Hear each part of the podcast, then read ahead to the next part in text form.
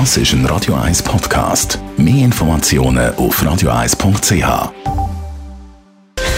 Gesundheit und Wissenschaft auf Radio 1. Unterstützt vom Kopfwehzentrum Irlande Zürich. www.kopfwww.ch Wir sind ja in der dritten Woche vom Monat Januar, wenn ich richtig gezählt habe. Ist jetzt so eine dritte Woche. Und äh, alle die unter uns mit den guten Neujahrsvorsätzen kein Alkohol trinken den ganzen Januar, nur gesund essen, vegetarisch oder vegan oder regelmäßig Sport machen, haben jetzt vielleicht schon mal die erste Krise oder Krise in Sachen Motivation.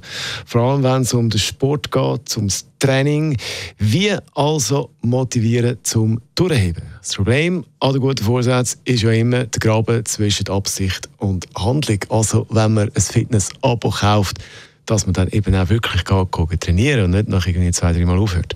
Und da kommen Forschende von der Universität Pennsylvania, USA, ins Spiel. Die haben eine Studie gemacht, zusammen mit grossen Fitnesszentren, also wirklich mit ein paar tausend Leuten, haben verschiedene Sachen da ausprobiert, um einen Anschubs zu geben, dass man eben dann doch geht, geht trainieren. Belohnungssystem, Anreiz, kleine Bonuszahlungen und was denken hat am besten funktioniert von all diesen Strategien?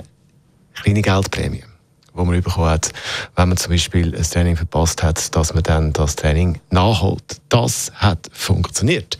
Mit anderen Worten, als Motivation hilft Bestechung. Radio 1. Das ist ein Radio 1 Podcast. Mehr Informationen auf radio1.ch.